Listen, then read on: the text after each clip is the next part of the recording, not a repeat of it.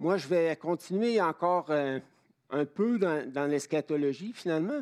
On était parti des, des textes de Noël, euh, où est-ce que la naissance du Sauveur et, du roi même, euh, où est le roi des Juifs qui vient de naître, est annoncé. On est parti de là pour glisser un petit peu dans l'eschatologie, puis on va en faire encore un petit peu. Puis ensuite, ben moi, j'ai hâte de commencer Romain. On va commencer le. Ça fait longtemps que j'en parle, mais on, va le commencer tout de suite après ça. Puis je ne ferai pas une grosse série scatologique là, parce que c'est, euh, vaste. Euh, juste étudier l'Apocalypse, c'est incroyable. Je fais beaucoup de lectures de ce temps-ci, euh, mais c'est, quelque chose. même les alliances, toute la question des alliances. Je vous avais dit que je vous parlerais de ça, mais je ne suis pas prêt tout à fait parce que il y en a qui voient sept alliances, il y en a d'autres qui en voient deux, il y en a qui en voient trois, il y en a, il y en a qui, en voient cinq et tout. Bon, je commence à me démêler dans tout ça, mais euh, je vais euh, surtout vous parler du Messie. On n'avait pas terminé notre discussion sur le Messie, mais avant ça, j'aimerais vous parler de, Dieu simplement parce que, et je reviens souvent là-dessus, mais c'est très important de comprendre euh, dans la situation actuelle qu'on vit, puis qui, dans la société, risque de s'aggraver. Puis euh, je trouve qu'il y a une accélération incroyable des choses. Je ne sais pas si vous avez suivi ce qui se passe euh, présentement en France, mais c'est quand même assez grave. Pierre Bolduc, qui est missionnaire de notre Église, entre autres, nous a envoyé des, euh, des, lettres euh, missionnaires en nous demandant d'intercéder pour les gens du gouvernement qui, qui veulent favoriser les, lois de la République. Et je comprends qu'ils ont besoin d'une d'une meilleure cohésion sociale. Ils ne veulent pas que plein de petits groupes euh, démarrent toutes sortes de qu'est-ce qu'on peut dire, de, petits ghettos partout mais quand même, euh, les lois qui, s'apprêtent à, voter vont, vraiment limiter les, libertés religieuses. Puis euh, la France a déjà vécu ça dans son histoire. Là. Alors, euh, bon, on va prier que, Dieu puisse mettre sa main là-dedans. Des fois, c'est le manque de nuances dans les lois qui passent là, pour régler un certain problème, mais là, même au Québec, en tout cas au Canada, aussi, les, gens sont en train de voter des lois là, qui sont assez euh, spéciales. On, s'en reparlera une autre fois. Alors, tout ça pour dire qu'on pourrait s'inquiéter effectivement de ce qui se passe. Euh, je ne pense pas à la COVID en particulier. Oui, la COVID, c'est quelque chose, mais il y a bien d'autres choses qui se passent. Euh, notre société qui s'éloigne de ses valeurs judéo-chrétiennes, les croyants qui risquent d'être euh, de plus en plus euh, sous pression, euh, limités aussi, qui devront accepter les valeurs poussées par certains, certains lobbies. Bon, il y a tout ça.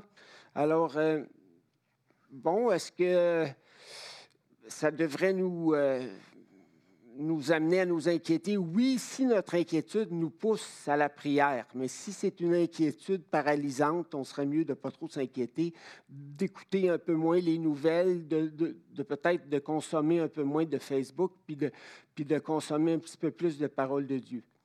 Euh, moi, je l'ai fait, puis ça a des excellents résultats sur ma, ma propre vie, ma propre vision des choses, parce qu'il ne faut pas que tu perdes Dieu de vue.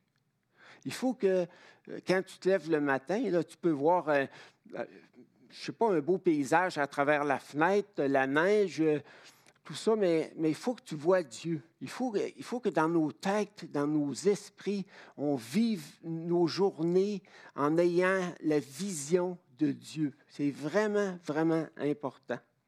Et d'ailleurs, Tristan me disait qu'ils ont commencé justement à mémoriser la parole pour justement l'avoir en tête.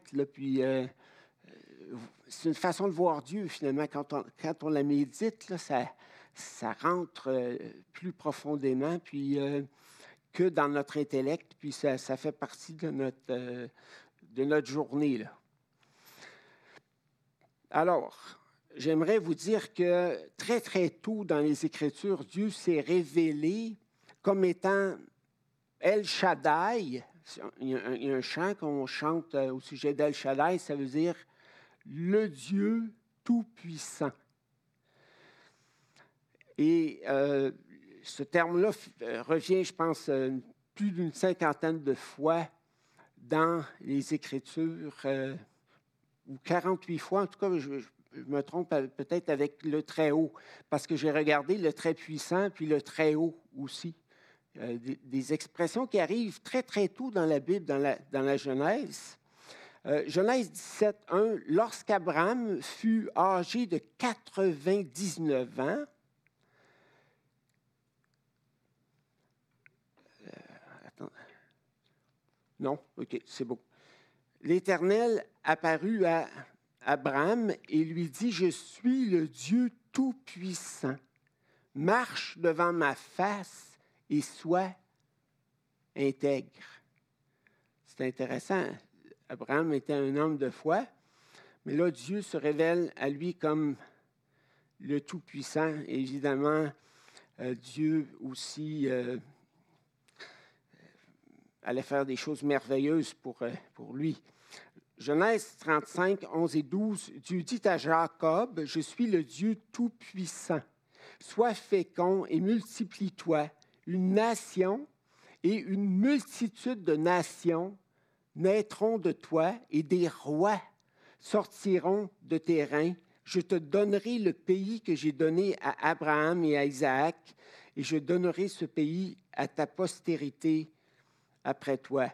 Donc l'alliance que Dieu avait faite avec euh, Abraham est répétée à Jacob. Puis des fois, les alliances, toutes les clauses de l'alliance ne sont pas clarifiées au départ, comme lorsqu'on fait un contrat puis qu'on chacun signe euh, son affaire. Des fois, Dieu, parce que les alliances que Dieu fait dans les Écritures dépendent surtout de son engagement à lui de nous bénir, de nous tendre la main, de venir nous secourir. Puis la, la part que l'humain joue dans les alliances n'est pas si grande. Et, la part que les humains jouent, elle, va faire que les humains vont jouir de bénédictions euh, additionnelles ou non. Mais Dieu, lui, lorsqu'il s'engage à faire quelque chose, il respecte toujours sa part du contrat.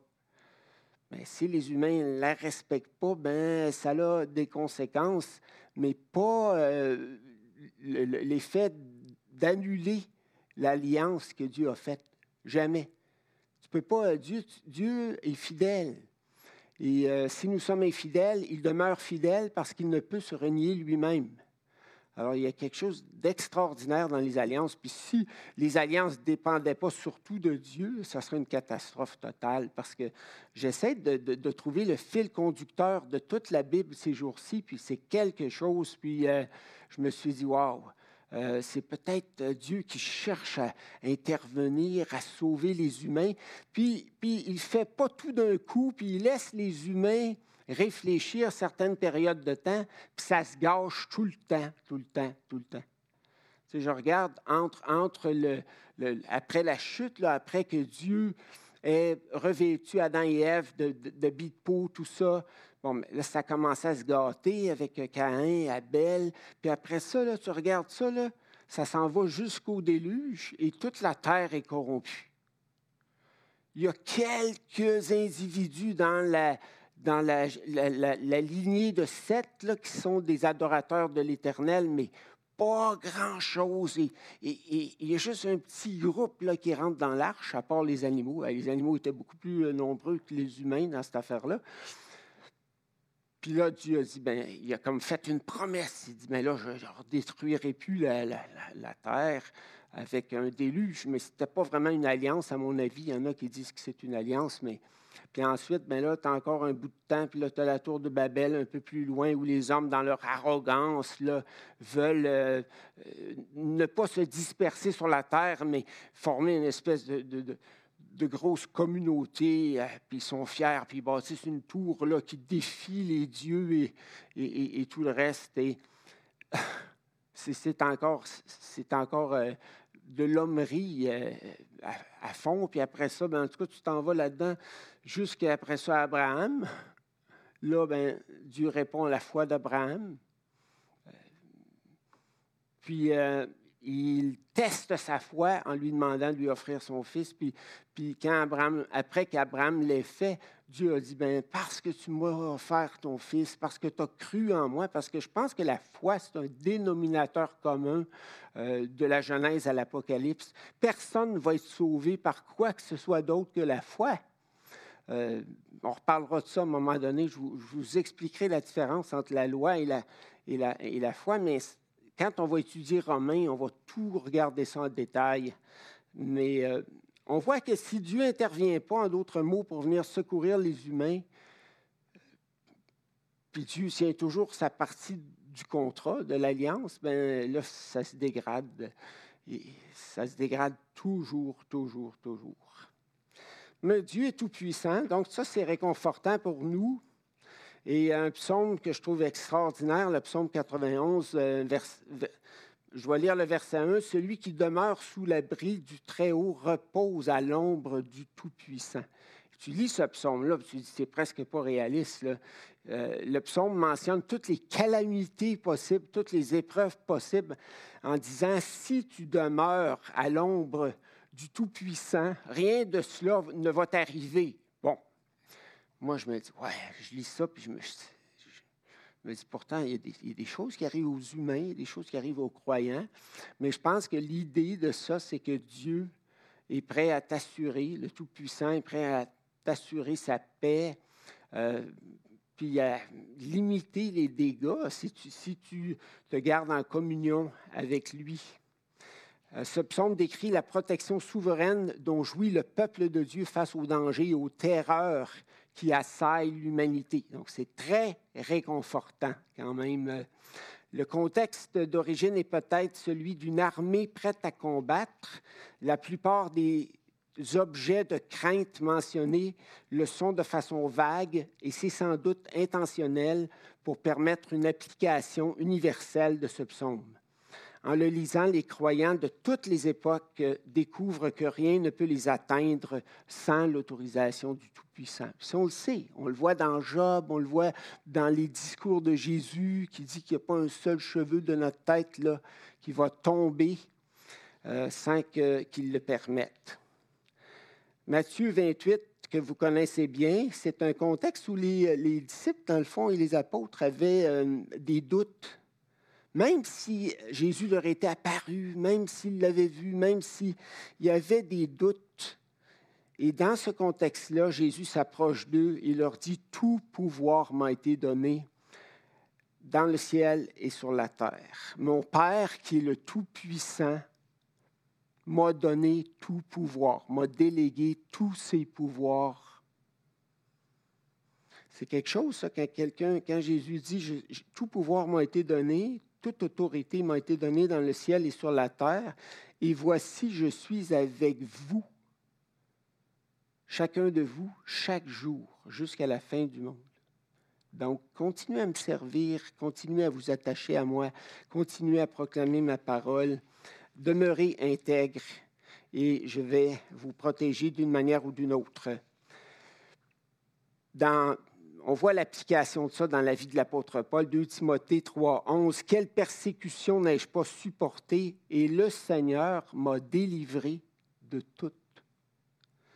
2 Timothée 4, 16. Lors de ma première défense au tribunal, personne ne m'a assisté, mais tous m'ont abandonné. Qu'il ne leur soit pas tenu rigueur, qu'il ne leur en soit pas tenu rigueur. Ça, ça me fait penser, là, euh, à Étienne qui est en train de se faire lapider, puis qui dit Père, pardonne-leur. Ils ne savent pas vraiment ce qu'ils font, puis ça me fait penser à Jésus hein, qui avait dit ça en premier sur la croix Père, pardonne-leur. Ne leur impute pas ce péché. C'est le Seigneur qui m'a assisté, Paul dit dans le verset 17, et m'a donné la force, la puissance. Le Seigneur tout-puissant. Tout pouvoir lui a été donné dans le ciel et sur la terre. C'est le Seigneur qui m'a donné la force d'annoncer pleinement le message pour qu'il soit entendu par tous les non-juifs, même quand il y a de la pression, même quand il y a de l'opposition. Et d'ailleurs, dernièrement, je me suis dit, ben, dans le fond, si on veut savoir comment réagir dans les temps de persécution, c'est assez facile. Parce que l'Église primitive a évolué dans un contexte de constante persécution. Donc, ça serait bien si quelques-uns d'entre nous, on avait à cœur de faire une étude, puis de voir comment les croyants ont réagi. Qu'est-ce qu'ils ont fait face aux menaces, face aux, pressions, euh, face à la persécution des Juifs? Parfois des Romains, mais la persécution romaine, à part quelques exceptions, est arrivée plus euh, vers la fin du premier siècle, avec des empereurs romains qui se prenaient pour des demi-dieux, puis qui ont commencé justement à exiger que les croyants disent César est Seigneur, c'est-à-dire est Dieu. Voilà. Euh, Étienne, ça c'est beau, Étienne, euh, chapitre 5, verset 55, mais Étienne qui se faisait lapider. Donc parfois, Dieu ne nous protège pas de la persécution, mais nous protège dans la persécution, dans l'épreuve. Ça, c'est important à comprendre. Mais Étienne, rempli du Saint-Esprit et fixant les regards vers le ciel, vit la gloire de Dieu et Jésus debout à la droite de Dieu. Ça, je trouve ça extraordinaire. Puis quand tu regardes ça avec une concordance, là, tu vois que Jésus est décrit toujours, toujours assis à la droite de Dieu, mais pas debout. Toujours assis. Là, c'est le seul texte, à ma connaissance, où ce qui est décrit debout. Pourquoi ça? Étienne est en train de se faire lapider. Jésus se lève de son trône par compassion pour lui dire, mon enfant, je me lève pour t'accueillir dans, mon ciel. Je me lève pour venir te chercher. Je me lève parce que tu as souffert pour moi sans broncher. C'est vraiment extraordinaire, ça. C'est bien parce que, Étienne n'était pas rempli d'amertume. Il y a des croyants qui, dans l'épreuve, réagissent bien, dans la persécution. Il y en a d'autres qui réagissent très mal, qui se mettent à invectiver. Euh, insulter euh, les gens. Et tu ne vois pas ça dans la bouche de Jésus, tu ne vois pas ça dans la bouche d'Étienne, tu ne vois pas ça dans la bouche de, des, des, des, apôtres non plus. J'aimerais m'attarder sur le psaume 2. Alors, il faut que je quand même que je que j'active mes diapos. Voyez-vous, j'ai complètement oublié mes diapos. C'est une petite chose qu'il faudra peut-être euh, améliorer, avoir quelqu'un qui pourrait changer nos diapos. Le psaume 2 nous dévoile de façon magnifique que le Dieu Tout-Puissant et son envoyé ne, ne, sont aucunement intimidés par la tentative des rois et des nations de comploter contre eux, mais que ce sont plutôt eux qui intimident les humains qui complotent contre eux. Le psaume 2 appartient, comme quelques autres dans le, psautier, aux psaumes royaux, pardon, royaux euh, composés pour rendre hommage au roi de la lignée davidique à l'occasion d'événements spéciaux. Parce que les psaumes, comme vous le savez, euh, nous, on les lit, euh, parfois on les chante en assemblée, mais ça faisait partie de la liturgie à l'époque religieuse. Il se peut bien que ce psaume fasse référence à David lui-même, parce qu'il est question de, des nations qui seraient assujetties. Hein. On voit dans les premiers versets de ce psaume-là que les, les, rois, les nations sont assujettis euh, au roi davidique et, désirent se, libérer de leur joug. Alors, euh, ça, se peut que ça fasse référence à David parce que David a bataillé, bataillé, bataillé de telle sorte que toutes les nations euh, avoisinantes qui étaient des ennemis d'Israël ont été assujetties. Puis euh, quand il a remis le royaume à, à Salomon, à son fils Salomon, il n'y avait plus de bataille à faire c'était la paix. Pourquoi est-ce que Salomon a pu euh, avoir un règne de paix? Mais, ben, c'est parce que David avait bataillé toute sa vie. Et c'est d'ailleurs pourquoi Dieu il avait dit, c'est pas toi qui vas construire le temple, tu as, trop versé de sang, c'est mon fils euh, Salomon qui, va, ton fils Salomon qui va le faire. Mais ce psaume est aussi un psaume messianique, c'est un psaume prophétique euh, qui, fait référence au Messie, à Jésus. C'est pour ça que je l'ai pris, parce que ça décrit de façon merveilleuse le, l'appel, euh, la puissance euh, et le, rôle du roi. Voilà. Donc, qu'est-ce que j'aimerais dire? C'est qu'il y a une différence entre Saül, le premier roi d'Israël, et David. Il y a une grosse différence. Saül n'était pas un homme de foi, ça c'est clair. David était un homme de foi, c'est sûr. puis il avait une grande humilité, mais ce n'est pas pas juste ça qui a fait la différence. Ce qui fait la différence, c'est que dans le cas de David, est intervenue une alliance initiée par Dieu. Parce que dans le fond, euh, la lignée euh, des rois de Saül s'est éteinte avec lui. Mais là, Dieu a dit, je choisis un homme selon mon cœur. Donc, c'est sûr que David avait des qualités intérieures beaucoup plus grandes que celles de, de Saül, je pense qu'il y avait l'humilité, mais pas juste l'humilité.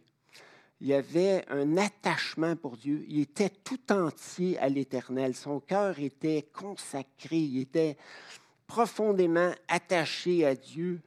Ça, c'était sa caractéristique, mais il était aussi un homme pécheur, puis il a fait des gaffes, il a fait des dénombrements qu'il n'aurait pas dû faire, euh, alors que Dieu lui avait donné plein de femmes il s'est permis de, prendre l'épouse d'un de, ses meilleurs commandants de l'armée, puis de le faire tuer, puis de faire tuer euh, plusieurs de, ses hommes aussi, puis de cacher ça pendant euh, plusieurs mois, je pense, juste à temps que le prophète Nathan vienne le trouver puis le confronte. Mais alors,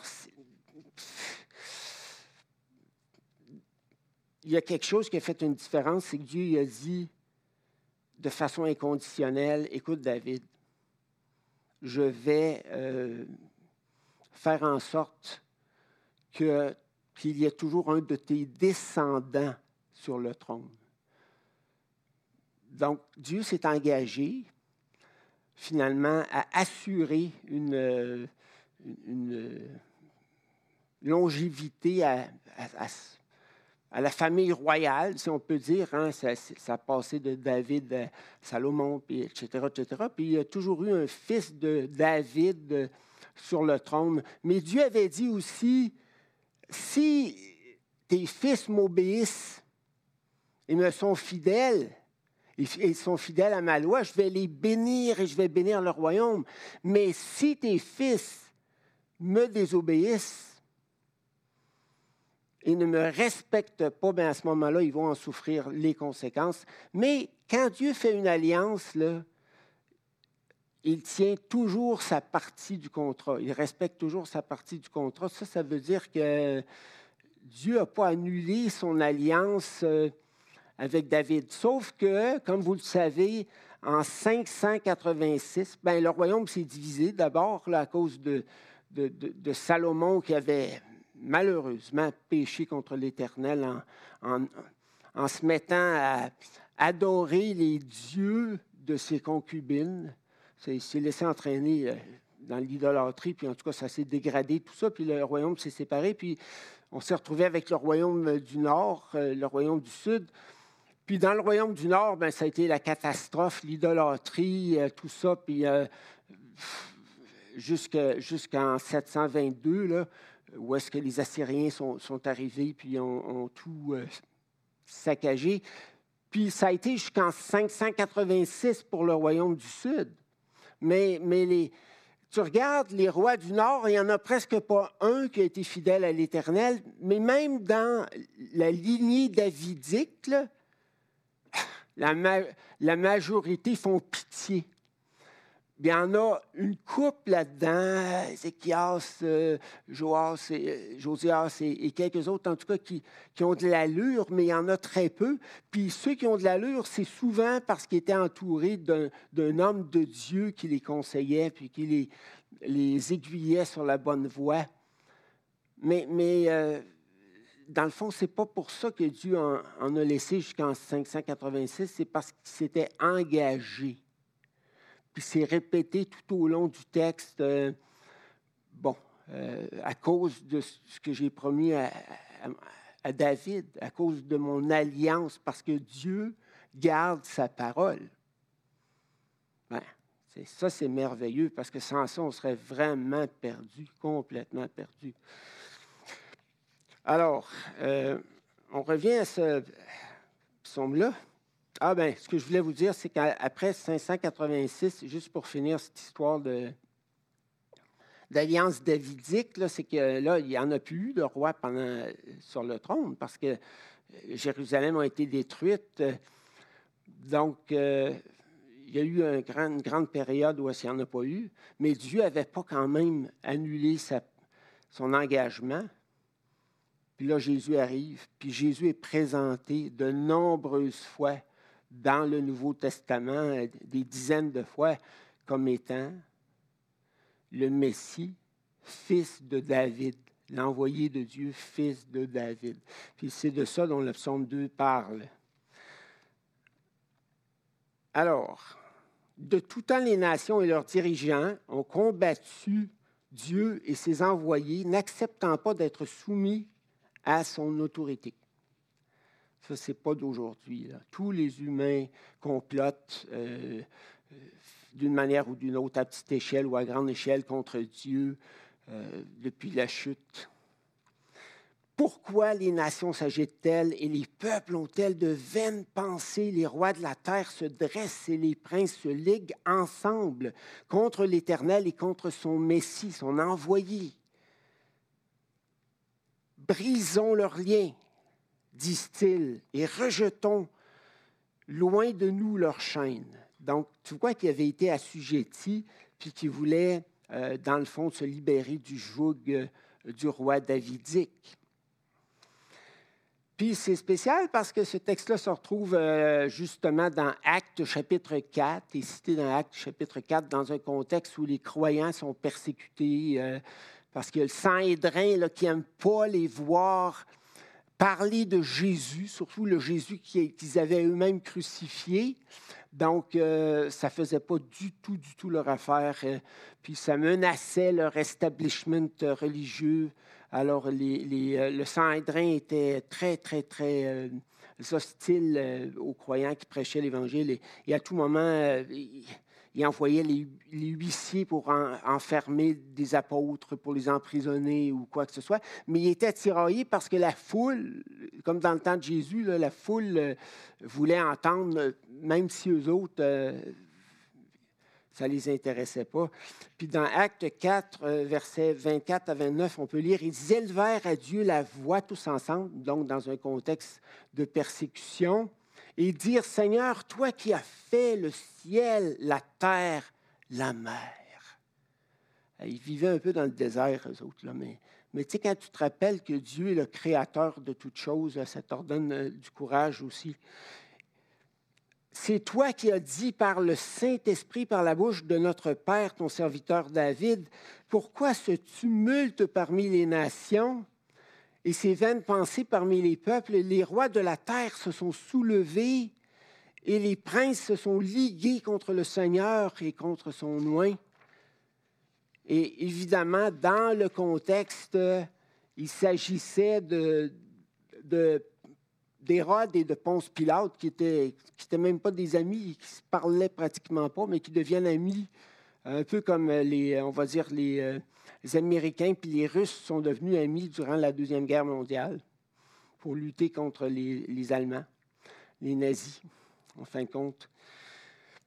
Alors, ce n'est pas d'aujourd'hui que les humains complotent contre Dieu. Donc, en fait, euh, il y a Martial Fortier, je ne sais pas si vous le connaissez, il était directeur de l'école chrétienne un certain temps ici à Sherbrooke. Puis on avait eu une belle conversation, puis il m'avait dit, tu sais, Bernard, ce qu'on vit présentement, les 400 ans de non-persécution en Amérique du Nord, c'est peut-être un peu différent au Québec à cause du clergé catholique, mais disons, dans l'Amérique du Nord, il n'y a pas eu de persécution, une grande, grande, grande période. Il dit, on ne retrouve pas ça nulle part dans l'histoire.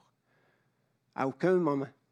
C'est quelque chose d'unique que Dieu a probablement permis pour compléter l'évangélisation du monde. Ça, c'est ce que je pense, mais, mais c'est quelque chose d'unique. Mais nous, on prend ça comme la norme. Hein, on ne devrait pas vivre de pression, on ne devrait pas euh, vivre d'inconfort à cause de notre foi. On, on, a, je pense, vécu notre foi dans, dans un, un contexte de grand, grand confort jusqu'à présent, mais il va falloir s'armer, frères et sœurs, de la pensée que ça ne sera peut-être pas toujours aussi confortable et qu'on va peut-être être confronté. Euh, puis à ce moment-là, ça serait bien qu'on puisse se rappeler de ça. Il y a des gens qui se, mettent ensemble, puis qui euh, ils peuvent euh, s'en prendre à Dieu, puis aux valeurs chrétiennes et à tout ce que vous voulez pour pousser leurs propres valeurs. Alors, ça, ce n'est euh, pas d'aujourd'hui. Voilà, ça c'est notre texte. Ah, c'était ça. En effet, contre ton saint serviteur Jésus, euh, Hérode et Ponce Pilate. Voilà. Euh, Dieu et son envoyé ne sont aucunement intimidés par la menace des humains qui complotent contre lui. Ça, c'est vraiment délicieux à lire, ce texte-là. Il rit le Seigneur rit. Celui qui siège dans les cieux, le Seigneur se moque d'eux.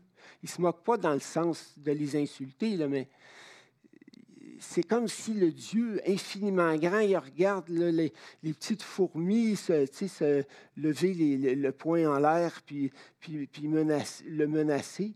Puis il se dit, bon, euh, il leur parle dans sa colère. C'est lui qui les, c'est lui qui les, euh, mais dans la crainte et dans sa fureur, il les épouvante. C'est moi qui ai sacré mon roi sur Sion, ma montagne sainte. Donc, on voit Sion aussi qui est mentionné. Euh, ça, c'est intéressant aussi. Jérusalem qui est mentionné. Donc, la ville, euh, dans le fond, qui est devenue la ville sainte, n'est-ce pas, euh, sous David l'arche de l'Alliance qui a été rapatriée, etc. etc. Donc, euh, il y a des éléments intéressants dans tout ça pour euh, l'avenir, pour l'eschatologie. C'est maintenant le roi qui prend la parole. À partir euh, du verset 7, il confirme qu'il a bel et bien été installé comme roi en se servant des formes de langage courantes dans le Proche-Orient c'est-à-dire Proche-Orient ancien, évidemment. Euh, c'est Dieu qui l'a intronisé. Intronisé, ça veut dire installé solennellement euh, comme roi sur le trône. Je publierai le décret de l'Éternel. Il m'a dit, tu es mon fils. C'est moi qui t'ai engendré aujourd'hui. Ça, c'est une intronisation, dans le fond. Et ce qui est intéressant, c'est que ce verset-là a été repris aussi euh, au sujet de Jésus, a été cité au sujet de Jésus dans Hébreu 1.5, euh, lors de sa naissance. C'est comme si, dans le fond, Dieu avait déclaré solennellement que Jésus était roi au moment de sa naissance. Hébreu 1.5 euh, se lit comme suit. Car auquel des anges Dieu a-t-il jamais dit, Tu es mon fils, je t'ai engendré aujourd'hui et encore je serai pour lui un père et il sera pour moi un fils.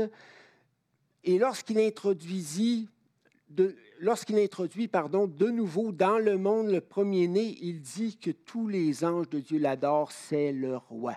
C'est le roi. c'est exactement ce que les mages ont dit quand Dieu les a fait venir de l'Orient. C'était des païens qui sont venus reconnaître que Jésus était leur roi, qui sont venus l'adorer, lui offrir des présents alors que les Juifs voulaient rien savoir de Jésus, du Messie de Dieu. Euh, il y a aussi lors de sa résurrection que ce texte-là est utilisé, Acte 13, 32, et nous, nous vous annonçons cette bonne nouvelle que la promesse faite à nos pères, donc il faisait des liens, là, Dieu l'a accompli pour nous, leurs enfants, en ressuscitant Jésus selon ce qui est écrit dans le psaume deuxième, Tu es mon fils, je t'ai engendré aujourd'hui, c'est-à-dire c'est une formule d'intronisation, c'est une formule par laquelle on déclare euh, solennellement que quelqu'un euh, est roi. Dans le fond, on acclame quelqu'un comme, comme roi. Ah, voilà, je ne suis pas fort, hein, ces diapos. Là. Bon, voilà. Je m'excuse, frères et sœurs, je ne suis pas très bon ce matin pour ça. Là. Je me concentre dans ce que je dis, puis j'oublie les diapos. Voilà. Euh, B. Dieu à qui le monde entier appartient invite le roi à lui demander comme héritage de régner sur toutes les nations du monde. Ça, c'est vraiment important en vue de l'eschatologie. Demande-moi, je te donnerai les nations pour héritage et pour possession les extrémités de la terre. Tu les briseras avec un sceptre ou une verge de fer. Comme le vase d'un potier, tu les mettras en pièces. Le verset 9 fait référence, dans le fond, au règne de David. Dans un premier temps, ce, psaume-là s'appliquait à David, ne s'appliquait pas à Jésus directement. Il y avait une première application euh, pour David, mais, ou, un, ou un des rois de, la lignée davidique, mais, mais c'est clair que, ce psaume-là est messianique, comme plusieurs psaumes d'ailleurs. Puis, euh, le verset fait référence au règne de Jésus sur toutes les nations. Euh, dans le fond, de, la terre jusqu'aux extrémités de la terre. Bon, ici, ça, aurait pu être compris de façon plus régionale, l'expression, mais je pense que lorsqu'on l'applique euh, à Jésus avec d'autres versets, euh, ben là, je pense qu'on peut le voir qu'il s'agit de, du règne de Christ sur toutes les nations. Dans le fond, quand tu parles du règne de Christ, là, euh, ben là, je rentre là, dans, une, école euh, théologique qu'on appelle le, le prémille, c'est-à-dire que Jésus viendrait régner sur la terre. Donc, je vais vous expliquer la semaine prochaine la différence entre le amil, le prémille, le, pré-trib, le post-trib, puis je vais vous emmener aussi tous les arguments pour et contre de chaque position. Je vais essayer d'être le plus euh, euh, le plus neutre possible, même si j'ai mes penchants et mes préférences. Mais quand même, il euh, faut être intellectuellement honnête. Alors, euh, voilà. Mais moi, disons que j'ai un penchant prémille, c'est sûr, euh, à cause du fait justement que Dieu n'annule pas ses promesses. Donc, les promesses qu'il a faites à Abraham, ce n'était pas juste le salut éternel. Il y avait d'autres éléments de promesse, je pense, qui n'ont pas été annulés. Mais ça, on verra ça ensemble euh, la semaine prochaine. Donc, euh, c'est intéressant de voir que trois fois dans l'Apocalypse, Apocalypse 3, 2, 27, Apocalypse 12, 5 et Apocalypse 19, 15, il est question du Messie de Christ, dans le fond, qui euh, va régner avec une verge de fer. Puis, c'est un argument de plus pour le, pré, parce que si euh, Jésus régnait seulement sur des. Euh, mettons que c'était la fin du monde, puis que Jésus régnait seulement sur des saints ou des, gens qui sont chrétiens, ou puis qu'il n'y avait plus de méchants, mais il n'y aurait pas besoin d'une verge de fer. Euh, Apocalypse 2, 27, celui qui régnera avec Christ dirigera les nations avec un sceptre de fer. Apocalypse 12, 5, Or, un peu. Or, elle enfantera un fils, un garçon qui est destiné à diriger toutes les nations avec un sceptre de fer. Et le elle, c'est pas Marie, là. ce sera un peu long à expliquer.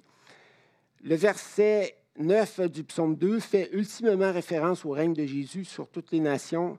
Apocalypse 19, 15, de sa bouche sort une épée aiguisée pour frapper les nations. C'est intéressant parce que Jésus, dans le fond, euh,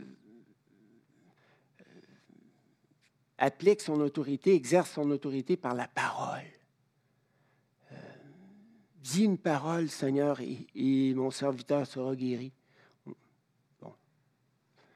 Euh, Jésus va détruire l'Antichrist par le souffle de sa bouche, ses ennemis. Tout ce qu'il dit est puissant parce qu'il est dans une position de puissance extraordinaire. Le Tout-Puissant lui a délégué toute son autorité. Alors, euh, voilà.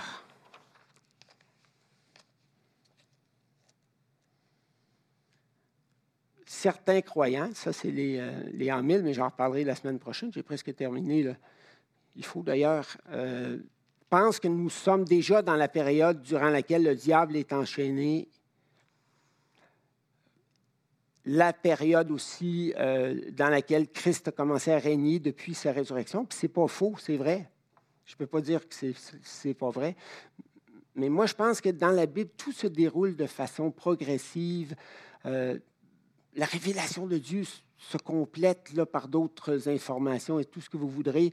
Il y a certaines euh, choses qui disparaissent parce que c'est des choses qui étaient des préfigurations de, choses accomplies. Euh, c'est comme les sacrifices de l'Ancien Testament étaient une préfiguration du sacrifice de Jésus. Donc, une fois que Jésus s'est offert en sacrifice, tu ne reviens pas au sacrifice de l'Ancien Testament. Euh, parce que le, le, sacrifice, le vrai sacrifice, a été accompli alors que les préfigurations, les mille et un sacrifices qui avaient été offerts avant, c'était des images de ça, un peu comme euh, le sabbat la loi du sabbat aussi. On est entré dans le repos de Dieu en Jésus-Christ. Venez à moi, vous tous qui êtes fatigués et chargés, je vous donnerai du repos. Le vrai sabbat, je vais, je vais vous le donner. Je vais vous permettre d'entrer dans mon sabbat. Vous allez être pardonné, réconcilié avec moi. Je vais avoir enlevé votre culpabilité. Euh, vous aurez pu à vous... Euh, vous serez plus tiraillé intérieurement, vous serez plus euh, à vous demander est-ce que je suis sauvé, est-ce que j'en ai fait assez pour plaire à Dieu, ou j'en ai pas fait assez. Ou... Ça, c'est vraiment un repos de savoir qu'on est sauvé, pardonné et tout. C'est vraiment quelque chose de merveilleux. Alors voilà, euh, puis euh, le, reste du psaume, ben, c'est une exhortation lancée à tous les, les humains, particulièrement aux gens qui sont en autorité. Euh, ils sont euh, enjoints à servir l'Éternel avec crainte, à être dans l'allégresse en tremblant, à embrasser le Fils, c'est vraiment intéressant, de peur qu'il ne se mette en colère. Celui qui a le Fils a le Père, mais celui qui n'a pas le Fils n'aura pas la vie mais la colère de Dieu demeure sur lui. Donc, c'est vraiment très, très puissant, ces choses-là. On, trouve euh, la contrepartie de ces versets-là dans le Nouveau Testament, dans les évangiles, de façon très abondante. Donc, voilà, le Messie, Jésus, va faire euh, que la terre euh, va être un endroit de paix où la justice va régner. les humains vont, vont chercher à le faire, et l'Antichrist va, chercher à le faire, et je termine avec ça, c'est que avant que Jésus vienne, et Jésus va régner, d'après moi, sur le monde entier, sur toutes les nations, bien, il y en a un autre qui va venir, et c'est l'imposteur. Mais l'imposteur, il singe Dieu depuis le commencement euh, des temps. Il veut, prendre sa place, puis il agit comme lui. Donc, il va se faire passer pour le sauveur du monde. Puis, jusqu'à un certain point, Satan va, va, lui donner son plein appui, puis il va comme euh, l'Antichrist, l'imposteur, l'impie, euh, il porte différents noms dans les Écritures, va, va, va, essayer de faire ce que Christ seul, le Messie de Dieu, peut faire. Il va réussir un petit bout de temps à faire semblant, puis après ça, tout va s'écrouler. Ça ne marchera pas.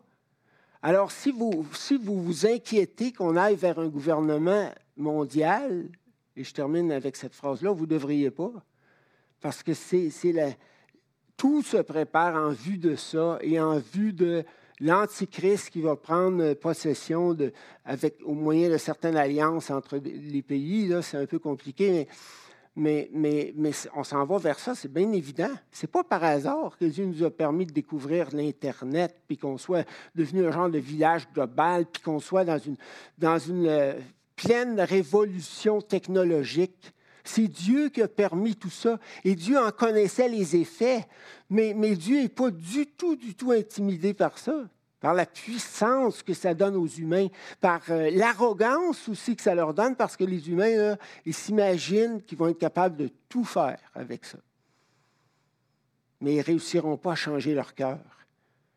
Et tant que le cœur des humains ne sera pas changé, il n'y aura pas de, de monde de justice et de paix.